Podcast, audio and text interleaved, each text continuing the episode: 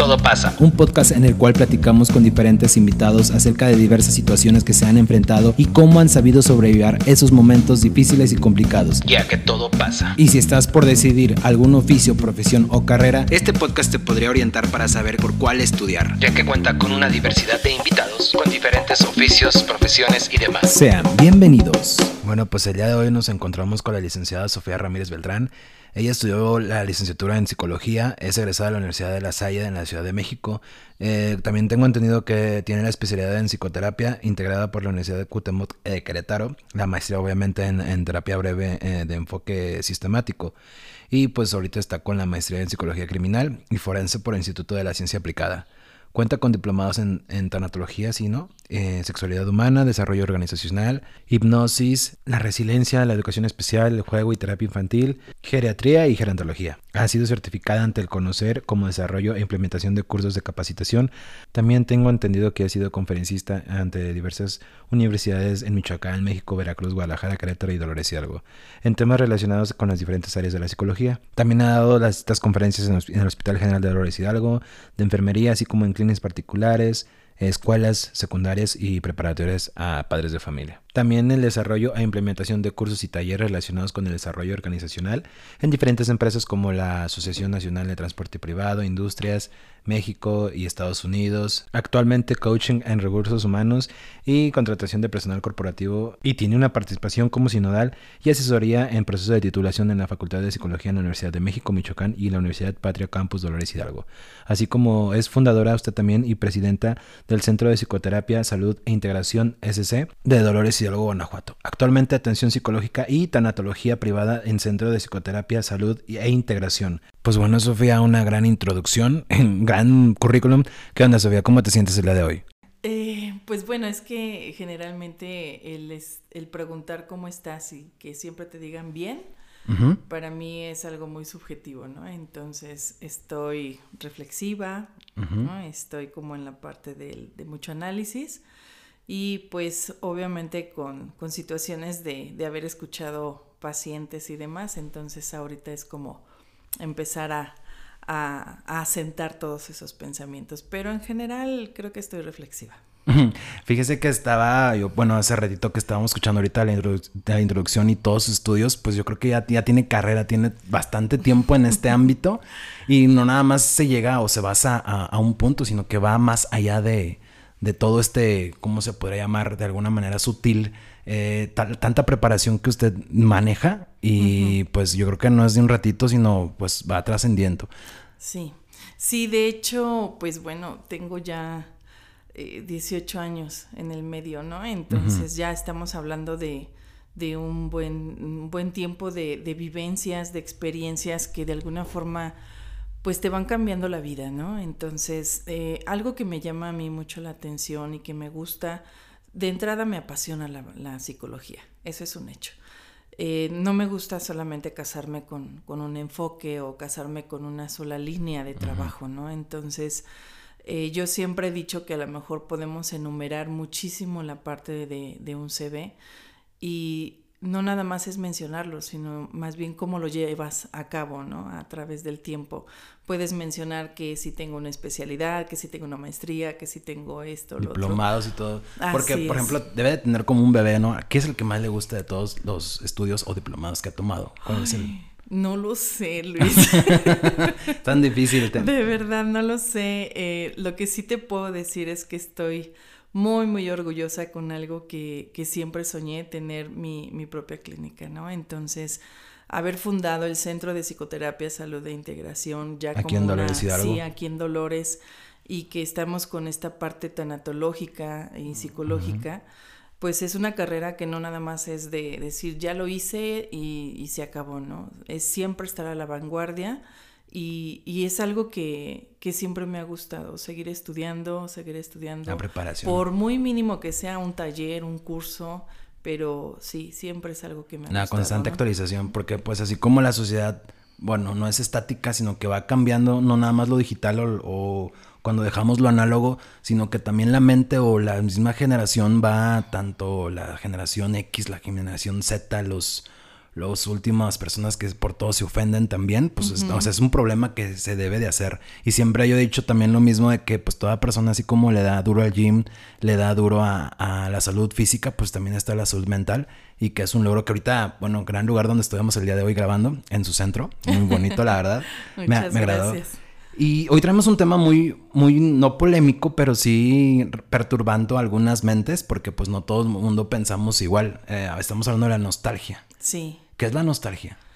Pues mira, yo creo que los conceptos eh, van a ser diversificados, ¿no? Este, sin embargo, dentro de la psicología, pues bueno, estamos hablando de, de un término ya de hace eh, muchísimo tiempo que principalmente fue acuñado, ¿no? Por algunos médicos algunos médicos que, que tuvieron la experiencia de, de, trabajar con esto en cuestión a soldados, ¿sí? soldados de la guerra. Entonces, esto se acuñó precisamente con médicos suizos en donde estaba relacionado con la añoranza.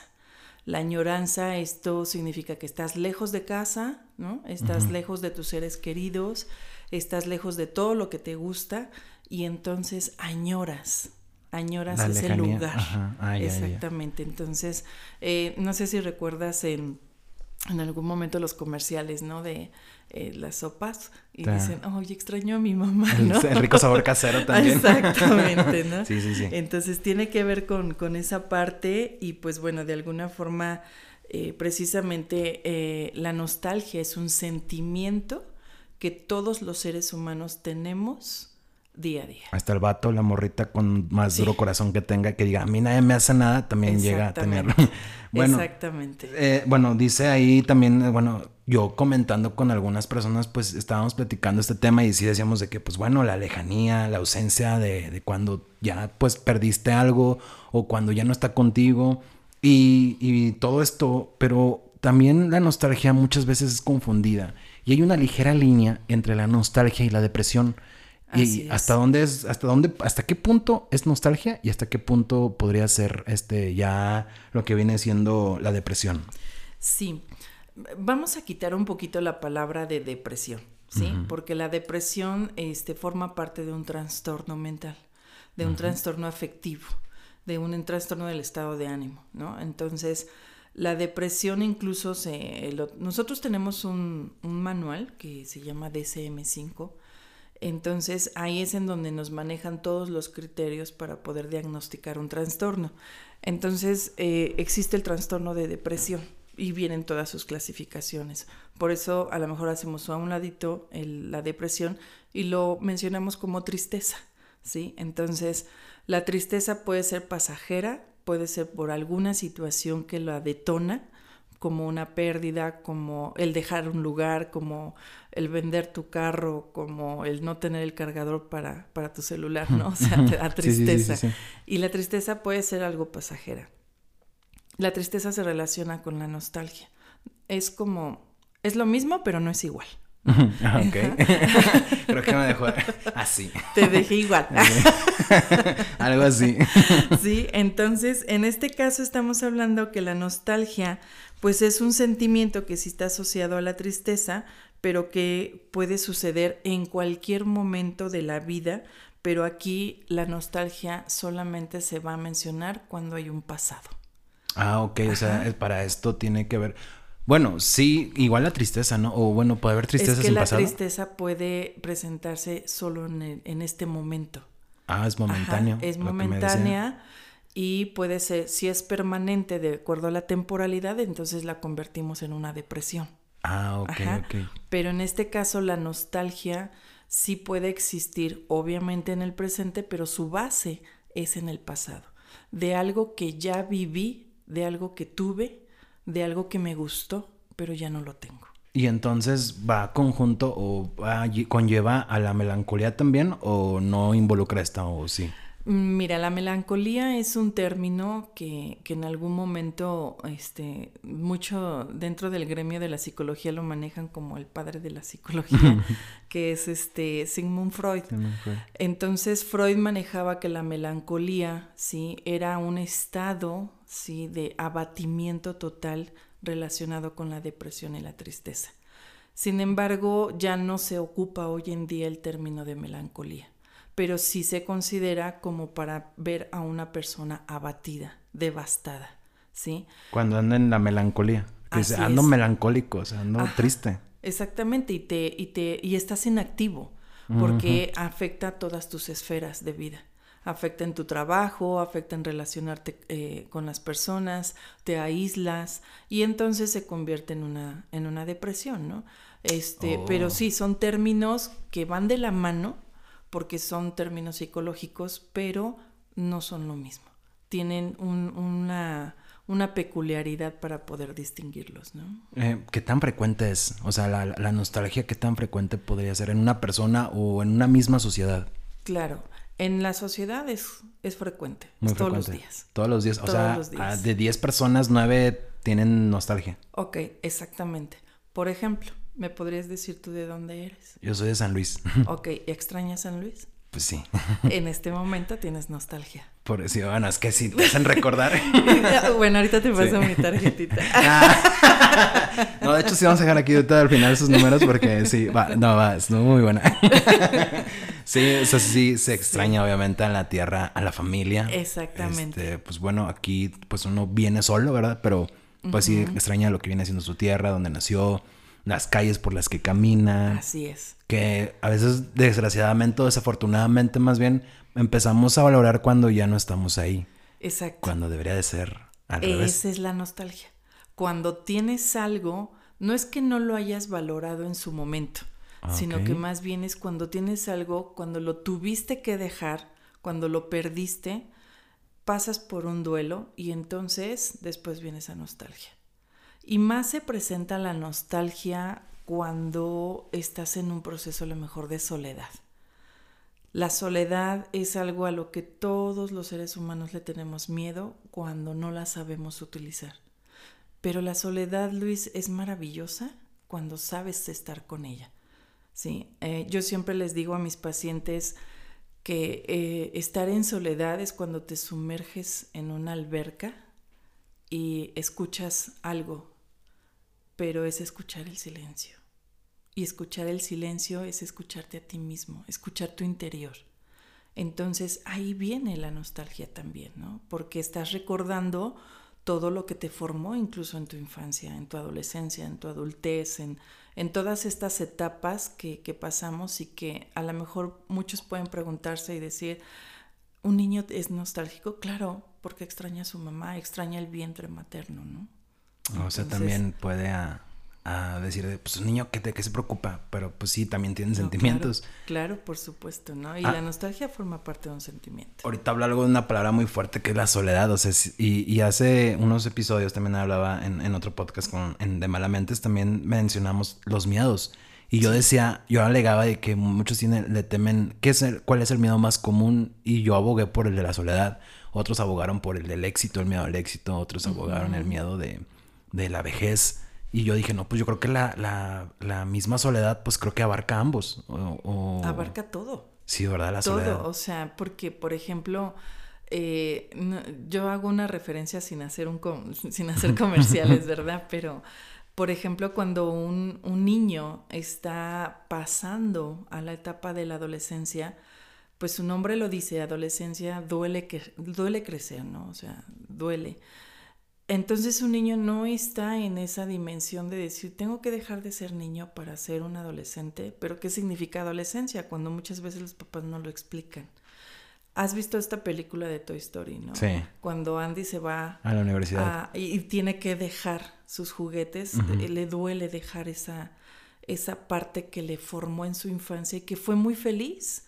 Y que no quiere decir que no lo vuelva a tener, que no lo vuelva a vivir, pero no lo va a vivir de la misma forma. Ahí viene la nostalgia. Ahí viene la parte en la que dices, híjoles, o sea, ahora tengo que encontrarme conmigo mismo y esa soledad es la que me va a llevar a eso. La, la soledad realmente es muy, muy fuerte e incluso la soledad te puede llevar o a un buen lugar o al pésimo lugar de tu vida. Claro, Eh, es una de las más fuertes, yo creo que estadías emocionales, si le, se le podría llamar de esa manera o no, no sé si me pueda corregir, pero creo que sí esa, esa que, que ahorita estás manejando, pues así como que me, me da como una cachetada de guante blanco. ¿Y qué tan comprendida es la nostalgia? Si es comprendida o no es comprendida por las personas. O lo vemos como, porque te tiran el típico de, andas nostálgico, o pues no te preocupes, solamente sal, convive, retoma, no sé, antiguos hobbies. claro. Claro, es difícil en algún momento que las personas eh, lleguemos a aceptar lo que nos está pasando, ¿sí? Eh, dentro de la psicología, eh, mira, ahorita ya afortunadamente muchas personas están comprendiendo que necesitan una atención psicológica o una atención tanatológica, porque hay un duelo de por medio, ¿no? Entonces, antes no era tan, tan viable el, el aceptar que estaban en un estado de ánimo, deprimente, en un estado de ánimo este, bajo, ¿no? Y preferían ir con el médico, preferían ir con un sacerdote, ¿no? O sea, no quiero hacer menos otras disciplinas, ni mucho menos, pero preferían esa parte que asistir con un, con un psicólogo, ¿no? Es que existe el prejuicio también del que vas con el psicólogo estás loco. Así es. Digo, esa es la verdad. Psicología sinónimo de locura, ¿no? sí, sí, sí, sí. Bueno, es que es la, comúnmente la gente lo dice así. Yo no tengo esa ideología, eso lo de, no tengo en, ningún mínimo problema decirlo, pero pues sí he tenido amigos de que no, pues ¿para qué vas al psicólogo? Es es, eso es como que no es para sacarte dinero, solamente si quieres platicar con alguien, platica conmigo, pero ni están los... Claro. No te dan como los tips, o no sé si la guía, no sé correctamente, creo que es guiar o es un apoyar. Acompañamiento, Un acompañamiento. Bueno, perdón, te interrumpí. No, no te preocupes, pero finalmente todo esto, pues obviamente no es tan fácil el poder aceptar que estamos en, un, en una desestabilidad emocional, ¿no? No es fácil. Eh, muchas veces algunos pacientes llegan y me dicen, es que ya, o sea, llego aquí porque pues ya es lo último, o sea, si usted no me salva de esto, pues ya es lo último. Se por Entonces, de alguna forma esa es una gran responsabilidad para mí porque finalmente si no sale, entonces ya no salió. o sea, pero que es no salir, o sea, no salir de, quitarse la vida. Sí, puede llegar a un, hay personas que pueden llegar a un suicidio, pueden llegar a, muchos intentos de, esa parte en cuestión relacionada a la muerte. Entonces, yo siempre les digo a los pacientes o cuando doy conferencias o cuando doy talleres, cursos y demás, que no vean a la psicología como última instancia, ¿no?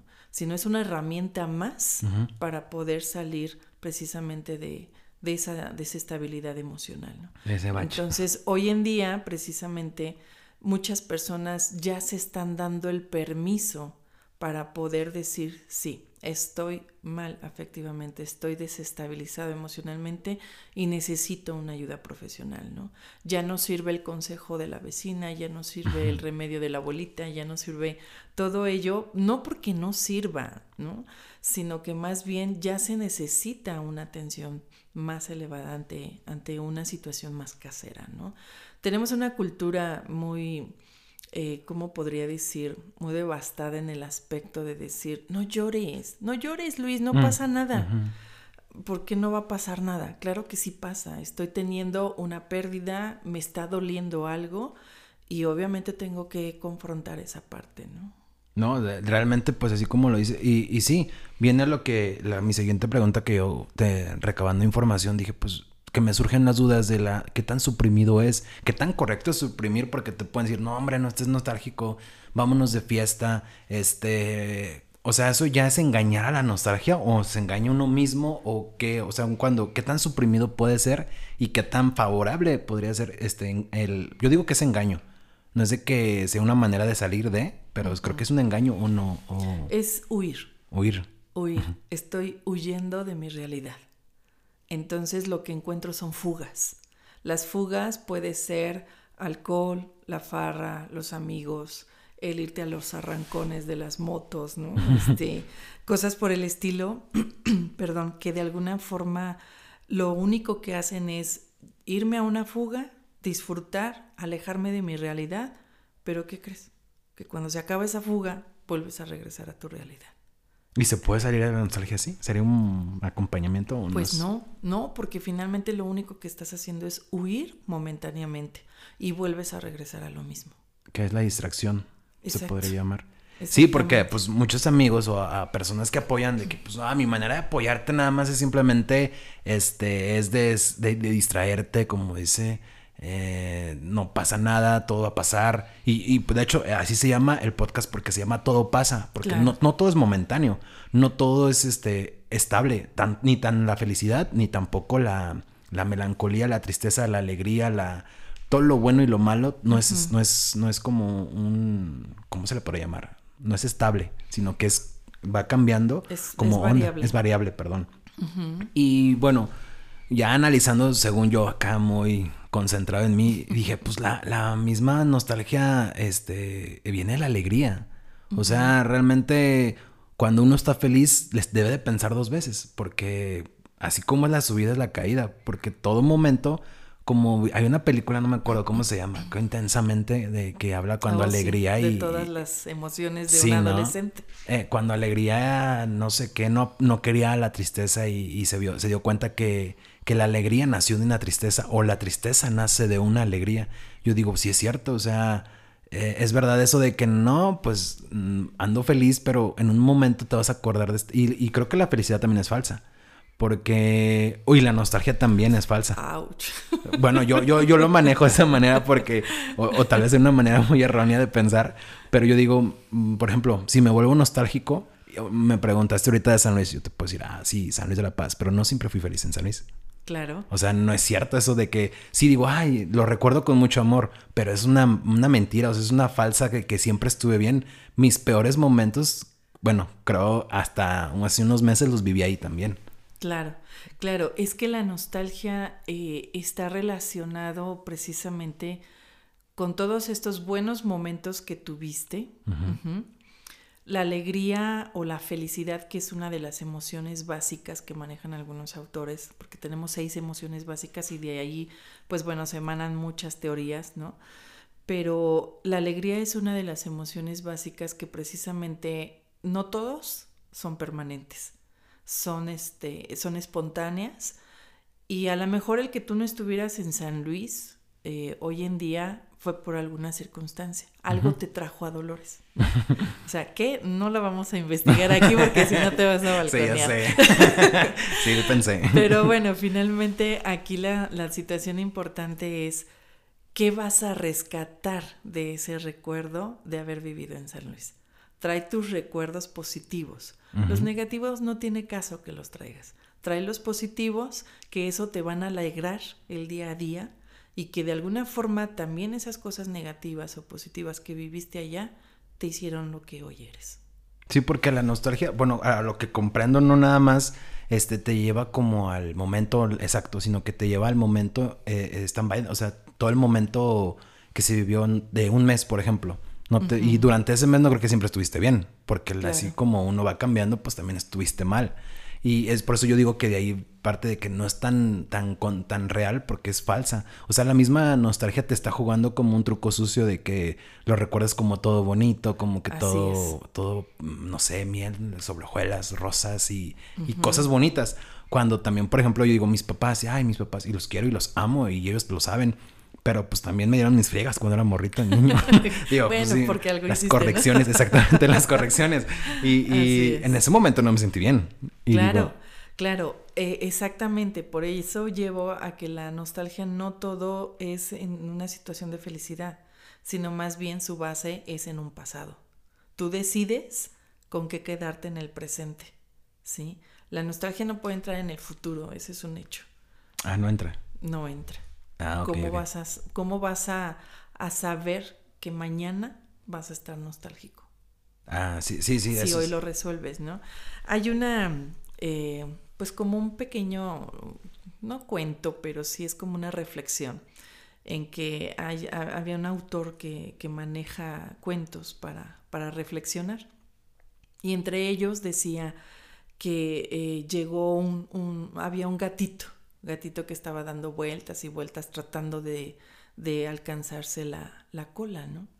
Entonces ya estaba mareado, pero él le seguía, ¿no? Entonces llega el gato grande y le dice, ¿qué haces? Ah, es que este, estoy tratando de alcanzarme la cola. Dice, ¿pero para qué?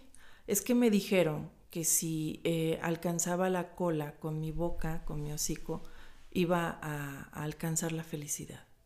Y el gato grande le dice, ¿Qué te parece si dejas de perseguirla y la llevas atrás de ti? Ah, es muy buena. Sí, está muy, muy Entonces, con eso podemos decir que las emociones se van a presentar siempre con un motivo. Si yo te digo en este momento miedo, pues te me quedas viendo y, ajá, y luego, pues tiene que haber un, un, motivo para que puedas sentir, un estímulo para que puedas sentir ese miedo, ¿sí? Entonces, las emociones y sentimientos no son permanentes, ¿sí? Eh, se van apareciendo de acuerdo a las experiencias que vas teniendo. Entonces, bueno, ahorita que, que manejamos esto de, de la felicidad, y, es una muy buena reflexión, gran reflexión, que sí me dejó, es la primera vez que me dejan pensando así. sí, porque sí me quedé así ahí.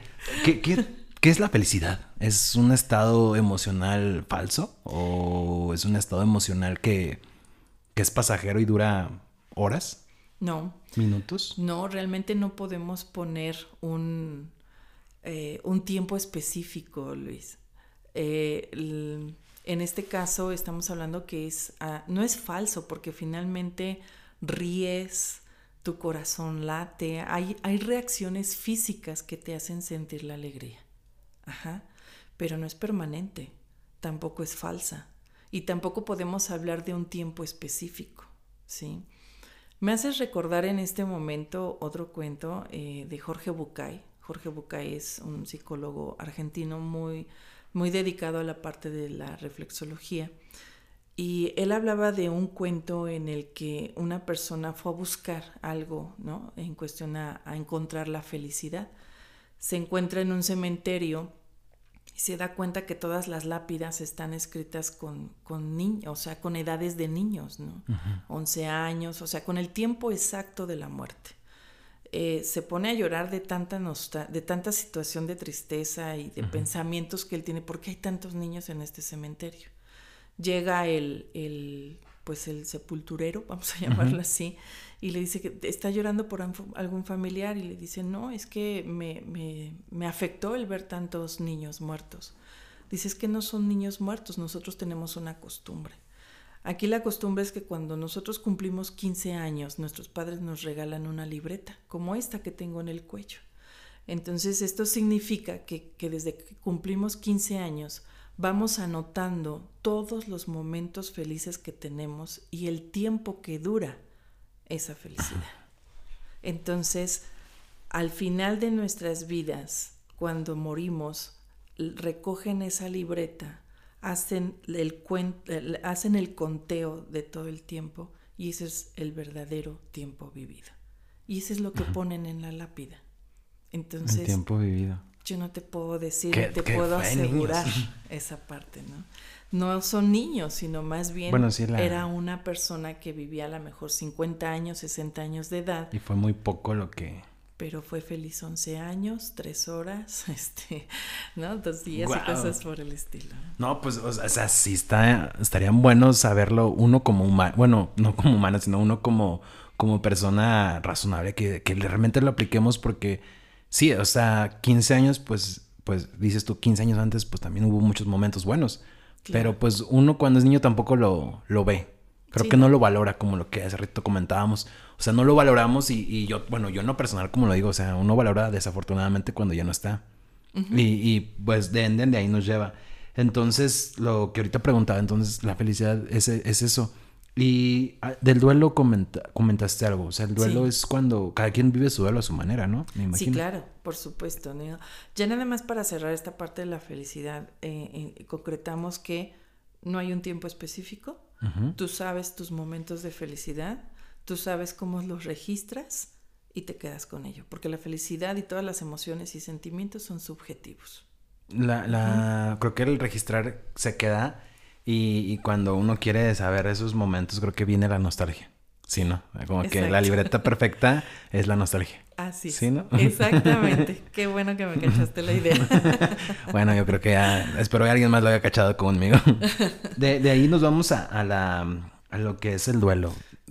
Lo, que cada persona, pues, en el duelo sube la nostalgia o... Sí, claro, por supuesto.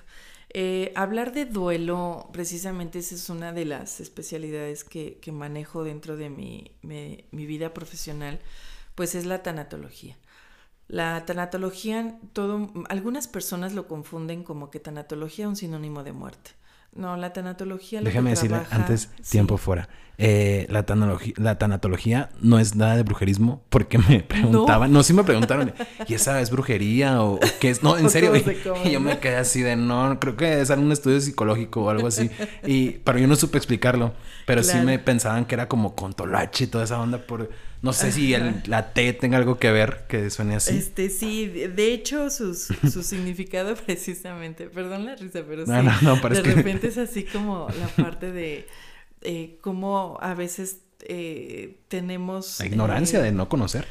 Sí, es que esa es la palabra correcta. No la quise decir. No, no pasa nada. No se escucha bien fea, ¿verdad?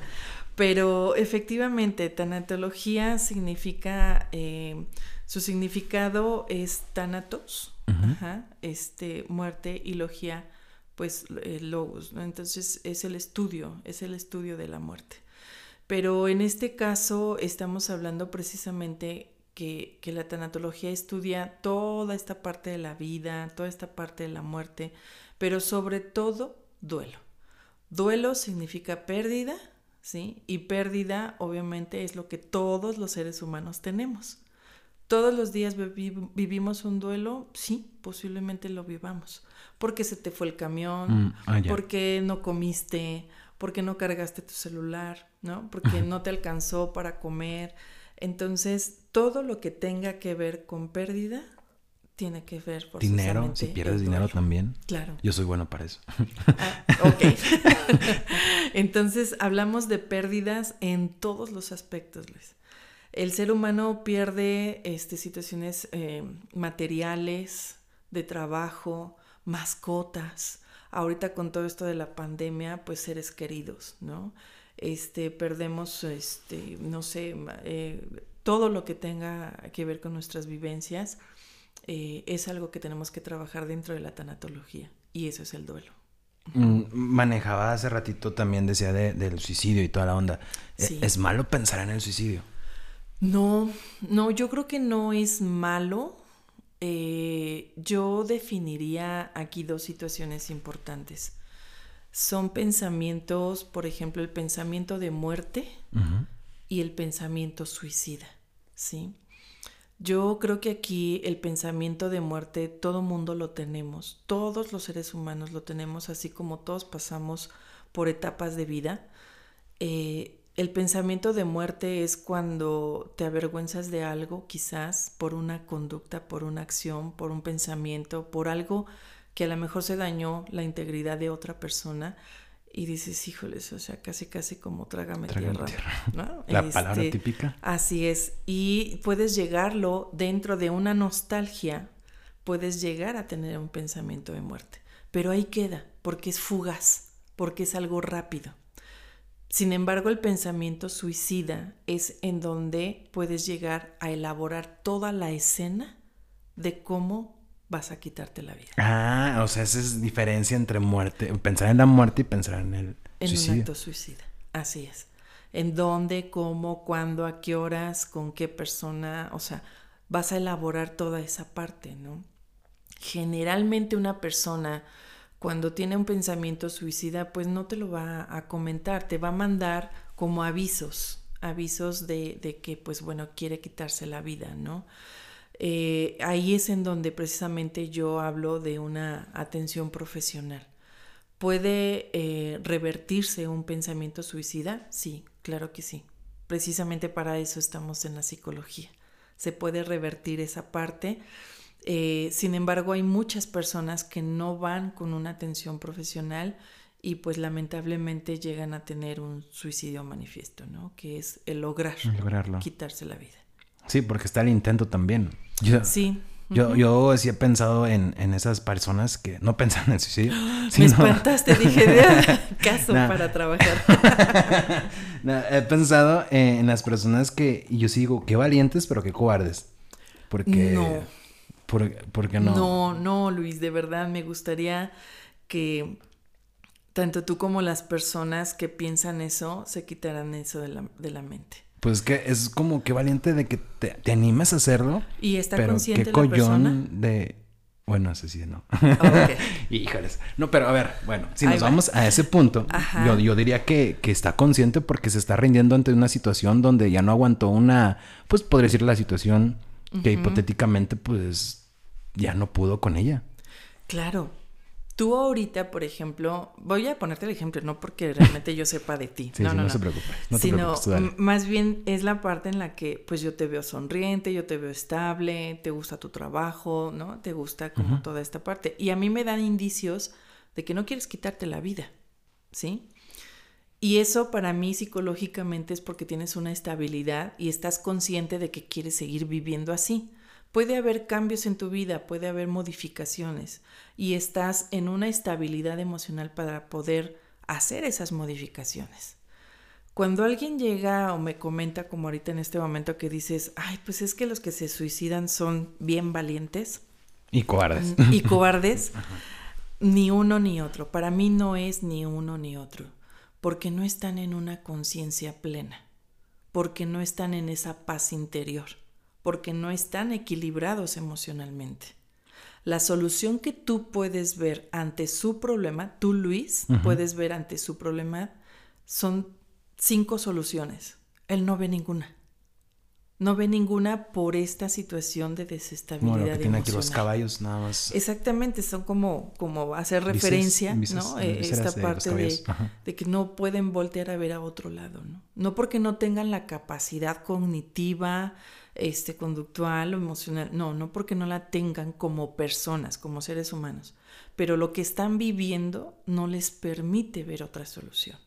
Entonces, no son ni cobardes ni valientes, simplemente una situación desestabilizante psicológica, psíquica, los lleva a esa acción.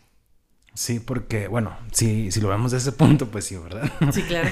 sí, o sea, ya, ya, no, ya valí. Pero, no, es que yo les decía porque, bueno, se supone que llevan, para hacer el suicidio es un proceso. No es de que, ah, me acaba de pasar algo y mañana me suicido, o me suicido, o me pasó y esto y no, sino que lleva, conlleva, pues tiempo tal vez, no sé cuánto tiempo se lleve, pero creo que lo van planificando. Por eso yo podría decir, en cierta parte, que tienen conciencia de lo que van a hacer. Si hay una conciencia, por supuesto, porque es algo que desean, para ya no seguir viviendo lo que están viviendo, ¿no? Entonces, sí lleva un proceso, porque no nada más es como que aparezca de la noche a la mañana un intento de suicidio. No, aquí es en donde viene una situación depresiva, nostálgica, melancólica, que lleva todo un tiempo. Sí, podemos hablar de, de meses, incluso hasta de años. Entonces, esto de, intento de suicidio de un día para otro, no, es muy diferente a aquellas personas que dicen, si me dejas me, me mato, ¿eh?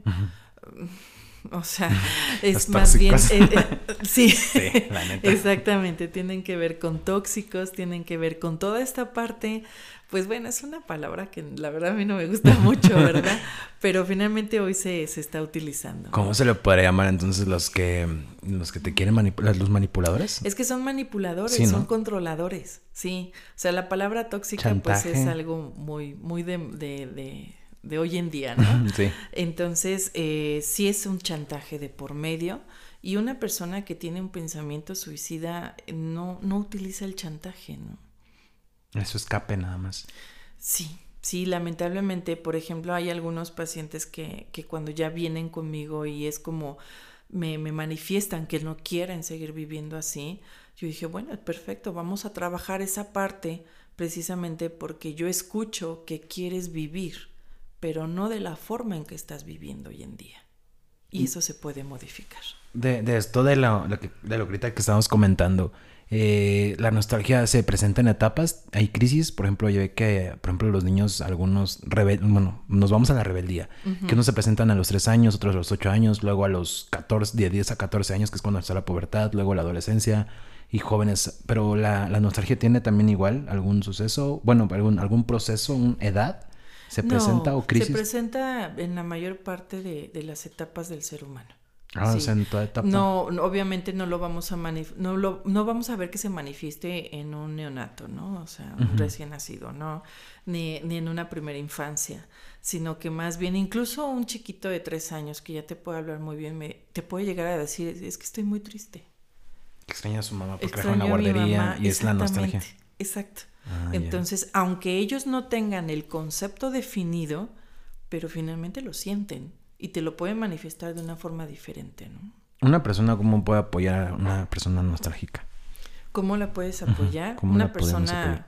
¿Cómo? Un amigo. Un psicólogo, no. Vámonos a una persona. Así como que, ah, yo decirle, oye, oye, oye, este, Sofía, pues tengo un amigo que, que, está nostálgico. ¿Cómo le digo? ¿Cómo le ayudo? ¿Cómo, ¿Cómo, no le digo de que, ay, sal conmigo y diviértete y vámonos por, por ahí a, disfrutar la vida? Claro, por supuesto. Fíjate que hay muchas eh, frases, ¿no? Como muy triviales en eh, la clásica, ¿no? Échale ganas. No, hay frases que de verdad no debemos de decir. Aun cuando seas el amigo, ¿no? Y si voltea y te dice, a ver, explícame qué es echarle ganas, ¿qué le explicarías? No, pues ni sé. O sea, pues vámonos de rumba. No sé. Eso sería como echarle ganas, como que no pienses en eso. O, bueno, para mí es muy fácil decirlo porque no estoy en la situación. Yo siempre, sí, hay esa manera de pensar de que, pues no estoy en la situación, no te puedo ayudar, no te puedo apoyar. Mientras no sepa cómo apoyarte, pues no. Claro, que aquí lo, lo más importante es utilizar una frase, unas líneas en las que tú como Luis no te comprometas, no prometas en algo que no vas a poder cumplir. Como, por ejemplo. Sí, o sea, si te, si te dice, oye, pues es que dile a mi novia que regrese conmigo, ¿no? No, o sea, no vamos a prometer algo que no vamos a poder cumplir. Entonces, más bien, creo que la frase es, en este momento estoy aquí contigo te voy a apoyar en lo que tú necesites que te apoye. Si está a mi alcance, tenlo por seguro que lo voy a hacer. Apoyar a las personas, por ejemplo, que vea que están estos vatos que, que bueno, ahorita que comentaba los, los chantajistas, eh, si, ese, si esa persona está nostálgica por, por, su expareja y quiere volver con su expareja, sabiendo que está mal, y él me dice, y yo le comento esas líneas, y me dice, pero quiero volver con ella, ¿estaría bien apoyarle a uno que esté mal? Pues que eh, es satisfacer las necesidades. De todos modos, si le dices que no, va a hacer. ¿crees que lo, no, lo, sí lo va a hacer? Claro que lo va a hacer. Más bien entonces acompáñalo a que la vea sin que intervengas en la plática. Ay, a ver, serenata. Ah. Sino que más bien que estés atrás atrás de, de la línea, ¿no? en la que él pueda estar con ella. Sí, porque son líneas muy delgadas que pues uno sin verla te la puedes pasar. Porque lo que comentaba hace un momento de esto de que la línea delgada entre que muchas personas tienen errónea y dicen es que la nostalgia es sinónimo de melancolía o de tristeza o de depresión. Y dices tú, no, no es cierto, creo que sí tienen un poco de diferencia. La depresión es cuando estás completamente, bueno, antes así, devastado y, es, para, es para un proceso, de un tiempo. Ese sí lleva más tiempo. Y la nostalgia, pues, ah, incluso uno mismo en la conversación utiliza este verbo mal, de que ando nostálgico. Sí, es momentánea, puede ser momentánea. La nostalgia no es permanente, no es como una depresión. Una depresión tienes que estar triste los siete días de la semana, las 24 horas del día. Durante seis meses, al menos tres meses, ¿no? Para poder tener una depresión. La nostalgia no dura, no, no, no, el término como tal no dura tanto, es más pasajero. Y bueno, eh, bueno, ahorita que estábamos hablando de, también de las etapas y de, todo esto, se me vino la palabra de autosabotaje. Eso está mal el autosabotaje. Bueno, ¿qué es el autosabotaje en sí? Bueno, sí es una palabra más coloquial, ¿no? Que es la, parte de bloquearse a sí mismo. Y nosotros lo llamaríamos como reprimir. Sí, o sea, reprimes lo que sientes, reprimes lo que piensas, lo que quieres decir y simplemente así, literalmente te lo tragas, ¿no? Pero después vienen las partes de somatización y todo ese tipo de cosas de enfermar tu cuerpo.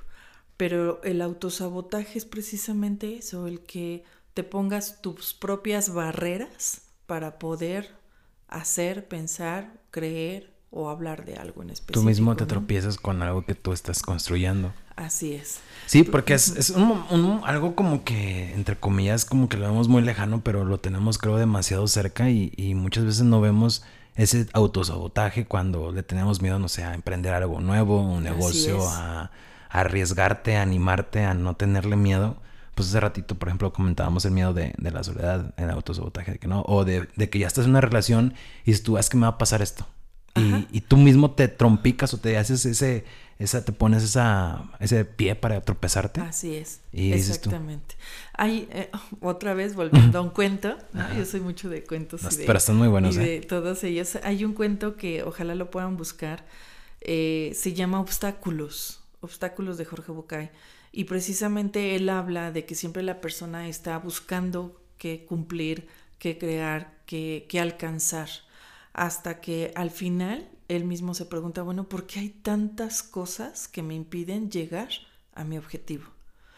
Y voltea, ve a un niño y, y- y- y le dice, ¿por qué hay tantas cosas que no me dejan llegar a mi objetivo? Dice, ¿cuáles cosas? Hasta antes de que tú llegaras no había nada. Los obstáculos los pones tú.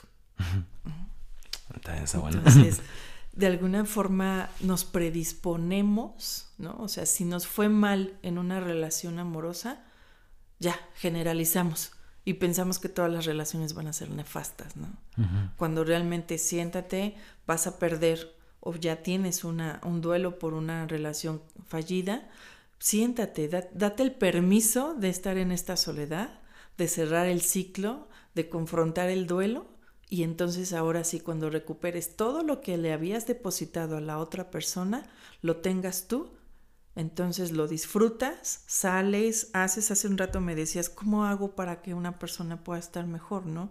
O sea, celebra, yo siempre les digo a mis pacientes, apapacha la tristeza, abrázala. Ay. Doctora, ¿cómo no? Sí, yo ¿Cómo también le digo. No, no, que pues, ¿no? Sí, claro, a- abrázala. Tienes que aprender a, a comprender por qué está la tristeza contigo. Entonces, si, si tú la comprendes, al otro día la vas a dejar ir. Pero ya la abrazaste, ya la hiciste tu amiga. Pero sabes que al otro día se va a ir. Sí, porque bueno, a veces de la misma melancolía de la tristeza nacen canciones muy buenas. Así es, exactamente. Y ahí es Eh, en donde es- proyectamos todo lo que sentimos, ¿no? Sí, es malo, por ejemplo, acompañarte de canciones, o sea, de que te desahogas con una canción. No que estés tomando y echándote un trago, un pisto, no sé, eso no, sino que te desahogas a veces está más rico con una canción, o sea, como que Sí, es un buen acompañante. de- Aquí precisamente una de las situaciones importantes es que cuando hay nostalgia, cuando hay soledad y todos estos eh, sentimientos y emociones negativos, lo importante es llorar. Porque Ah, o esa es sea, otra de las El situaciones. desahogarte. Claro, O claro. sea, es, es bueno desahogarte. Sí, claro. Por supuesto que sí. Gritar, llorar, Agarra un patear. cojín. Cuando estés en soledad, Luis, agarra un cojín en tu casa. Te voy a llegar ahí. Grita, grita todo lo que puedas en ese cojín y cuando dejes de gritar te vas a sentir así como todo desguanzado. Ese es un desfogue. Eso es sacar lo que tienes reprimido. Oh, o sea, es un tip muy bueno. Sí, creo que una vez dice. y sí, sí funciona. pero no lo vea con ese enfoque, sino que era porque está desesperado y. y- Es eso. Sí, porque no sé, llega la desesperación a veces y yo, yo, yo sí decía eso de, de las canciones de que por ahí una vez leí un artículo donde decía que hasta le quieres regresar a la canción porque no sentiste el dolor en, la- en el tramito de la canción y tú, ah, déjale regreso porque no lo sentí, porque me distraje con algo, pero Exacto. de alguna manera uno en, en el subconsciente dice, este vato está igual que yo, estamos pasando lo mismo, es como empático, tenemos eso, esa línea en común y es como de alguna manera hablar un lenguaje donde el otro, vivimos una sociedad polarizada donde el conversar es un acto de rebeldía y cuando llegas a esa conversación deja de desaparecer ese acto de rebeldía y empieza lo que viene siendo la comunicación y la comprensión del otro ser. Claro. Entonces es como de, ahí es donde yo decía esto de que bueno, este, el artista está sintiendo porque hasta la canta con dolor y, y eso es lo un verdadero artista te transmite eso. Y al Exacto. momento de tú sentirlo, pues ya están en una misma conversación, en una misma línea y como que ese amigo de que estoy aquí contigo, el artista a veces te da ese acompañamiento. Te da esa pauta y a eso se le llama empatía. Sí. ¿Sale? Entonces, cuando quieras acompañar a alguien es como, pues encuentra un espacio familiar, encuentra, pues combate el aburrimiento, ¿no? Porque también la nostalgia entra en un aburrimiento. escoge la vida real antes de que las, las redes sociales se interpongan en ti, ¿no? Lamentablemente las redes sociales nos han llevado a aislarnos, a ya no tener esas relaciones interpersonales, ¿no? Entonces aquí lo importante es reestructurar lo que hemos dejado de vivir.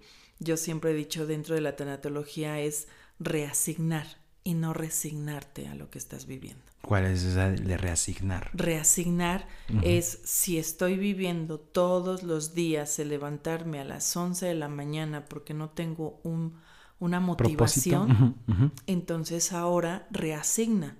Levántate a las 7, ¿no? 7, 8 de la mañana y vete a caminar a la calle para que entonces puedas voltear a ver qué es lo que hay a tu alrededor. Eso es reasignar y no resignarte que te tienes que levantar a las 11. pues no tengo nada que hacer, me tengo que levantar a las 11. Así es. Sí, porque también el caminar, pues de alguna manera el despejarte, el... muchas veces, o bueno, yo soy de esas personas que, que camina o corre con audífonos para, pues voy en mi mundo, me gusta irme en mi, en mi mundo, pero muchas veces es cierto eso que dice, no, no volteo quién está atrás de mí quién está. La misma tecnología también nos ha ahuyentado o nos, nos aísla de las demás personas. Por ejemplo, con este famoso meta que viene en Facebook ahorita que, que están creando una realidad donde tú es una realidad virtual nada más, con los lentes de que te lo pones y tú vas a ver lo que quieres ver. Y es donde muchas personas también cometen ese error de, de, por ejemplo, estar en una relación de que te idealizan una persona que no eres. Están viendo una persona que quieren que seas, más no la persona que eres realmente. Así es, exactamente, porque también esto tiene que ver con que estás anclado en ese pasado. Y estás anclado con una relación que a lo mejor te funcionó por alguna circunstancia y constantemente estamos comparando. Hay autores que manejan como en la parte precisamente trabajando el duelo, que dicen, eh, eh, tengo 20 años de casado, y ya no amo igual a mi esposa y no sé por qué y extraño a la mujer de hace 20 años, ¿no? Y yo preguntaría, yo más bien diría, ¿no? O sea, ¿por qué carajos quieres seguir enamorado de una mujer de hace 20 años cuando ya tuvieron muchas vivencias? Cuando ya tuvieron muchos cambios en su vida, e-, económicos, de residencia, de, de, vejez, ¿no? Porque los años no pasan en, balde en la, en la parte física entonces, más bien yo te invito a que reestructures, a que reasignes y te enamores de la mujer que hoy tienes. Sí, porque es, decían, eh, bueno, el enamoramiento también es, es, algo como donde estás dando luz a algo porque pues nace y ya, y se acabó. Porque el, el, el, amor o el enamoramiento se transforma en amor y es donde empiezas a aceptar también a la, a la persona como es. Así es. Y bueno, eh, para culminar el tema del día de hoy, ¿Cómo se sale de ese bache? ¿Cómo se sale de la nostalgia? Y no me vaya a decir, por favor, que echándole ganas. por favor. Es bien padre esa palabra, de veras que la tengo todos los días, ¿no? No, no es echarle ganas. Yo creo que en primera instancia la persona necesita reconocer que está en nostalgia. Ese es el primer La aceptación. La aceptación, ¿sí? el, segundo punto, bueno, no voy a enumerar los puntos, sino lo siguiente sería darte cuenta qué es lo que te está provocando esa nostalgia, ¿sí? Después tienes que confrontarlo. Muchas veces el cerrar el ciclo no significa que tengas que ir con la persona que perdiste, no significa que tengas que ir al, lugar, no, se puede trabajar en el espacio donde la persona esté, ¿sí? Entonces es reestructurar, es, es celebrar precisamente esa parte que tiene que ver con disfrutar lo que hoy estás teniendo, así sea una situación negativa. Si estás súper enojado, pues disfruta el enojo. Si estás en esa nostalgia, disfruta la nostalgia, porque no sabemos si lo vamos a volver a vivir. Es un aprendizaje, de, de hecho. De la misma forma, exacto. Sí, es un aprendizaje que vas adquiriendo y, de lo malo, por ejemplo, cuando uno termina la relación, te haces la autoevaluación de qué hice mal, en qué fallé en la pareja. Entonces, sí, en, en esa parte sí y de la otra, pues sí, eh, como me decía, abrazar la tristeza es... Creo que me, esa es una que más me pegó hoy, que cómo abrazar una tristeza. Eh, dices eh, que le doy una figura o cómo, ¿no? Pues, abrazar a la tristeza es, es esa parte en la que te encuentres en un lugar de, de soledad, que no haya nadie y que platiques contigo mismo. algo, algo que nosotros tenemos como seres humanos es a veces trabajar por impulsos, ¿no? O sea, somos impulsivos por naturaleza, pero también a veces nos obligan a ser impulsivos. Yo lo que trabajo dentro de sesión precisamente es que la persona, antes de que haga la acción, entonces escuche esa voz interna. Esa voz interna es la que te dice, a ver Luis, tienes esta situación, si la haces, ¿qué pierdes y qué ganas? Si no la haces, ¿qué pierdes y qué ganas? Pero hay que estar conscientes que las ganancias no siempre son positivas. Pero ya que lo analizas, entonces sí haces la acción, para que después no venga la conciencia de, ¿por qué lo hice? Si hubiera. Si lo hubiera. que no existe. Exactamente. Eh, ¿no? eh, eso de que, que mira, hay un- una película que dice que lo hubieras existe, ¿eh? Pues que no es mexicana. Creo que sí la, creo que sí, creo que sí la vi. No recuerdo bien, pero sí me suena de que lo hubiera si existe. Así es, exactamente. Entonces, creo que, creo que es una de las situaciones para, para poder confrontar la nostalgia, es escuchar esa voz interna. Es escuchar esa parte que te dice qué es lo que estás haciendo de forma correcta o incorrecta. No vamos a poner aquí si es bueno o malo, porque todo lo que vives, siempre, como tú dijiste, es un aprendizaje, ¿no? Sí. Wow, pues realmente el día de, bueno, con esto voy culminando el episodio, le doy, fue un gran episodio, la verdad, se lo agradezco, le agradezco No, bastante, pues, pues, Sofía. Y, y al pues, contrario. ¿alguna información para llegar aquí? Sí, sí, de hecho, este, fíjate que algo, algo que nosotros estamos manejando, nos pueden encontrar en, en Facebook como, como CPSI o Centro de Psicoterapia de Salud e Integración. ¿Es CPSI? CPSI. Ujú, C CPSI. casa P papá. ¿Sí? S. I Ujú. latina. Entonces, este, nosotros lo que estamos eh, trabajando hoy en día es un diplomado en tanatología, independiente de la atención psicológica o tanatológica, cursos, estamos haciendo algunos talleres de envejecimiento activo, sí, Órale. este, tenemos ponentes de, de talla en ese aspecto, entonces, porque es una de las situaciones que se, que como sociedad nos olvidamos mucho, ¿no? Del ¿Envejecimiento activo? ¿Qué del es eso? adulto mayor. Envejecimiento activo es esa parte de, de, de que no porque ya tengas una cierta edad, ya tienes como esa muerte social, ¿no? Ya Ah, te ya. marginan. No, ya no al puedes hacer contrario, puedes hacer muchas cosas cuando estás en una adultez mayor. Amigos míos dicen que ya están viejos y digo, no, no estás viejo. Exactamente. ¿Y qué significa viejo? no? Entonces, estamos trabajando todo ese tipo de talleres y eh, próximamente vamos a abrir un diplomado de nuevamente de, de tanatología. Este, pues ya vamos en la, vamos a abrir la onceava generación aquí en Dolores Hidalgo. Órale, qué padre. Entonces, este, pues lo abrimos, si no me equivoco, es el 26 de febrero de, del 2022. Entonces, pues pueden entrar a nuestra página de, de- de Facebook para poder encontrar toda la información necesaria. Y este, y pues bueno, también pueden este marcar por, por teléfono o hacer la vía esta de WhatsApp, ¿no? Que hoy en día estamos hablando de la De la tecnología. tecnología. Entonces también pueden este, pues mandar un mensaje para, para poder contactarnos al 418-114-1644 y también al 418-129-4295. Y pues bueno, prácticamente sería esa, esa parte, ¿no? De, de poder seguir pues trabajando con, con el ser humano, que es nuestra, nuestra materia prima principal. Ok, pues muchísimas gracias y esperamos les haya gustado este episodio. Eh, muchísimas gracias, de verdad, gran No, episodio. pues, al contrario, gracias a ti, Luis, por la invitación. Nos vemos en el próximo episodio. Hasta luego.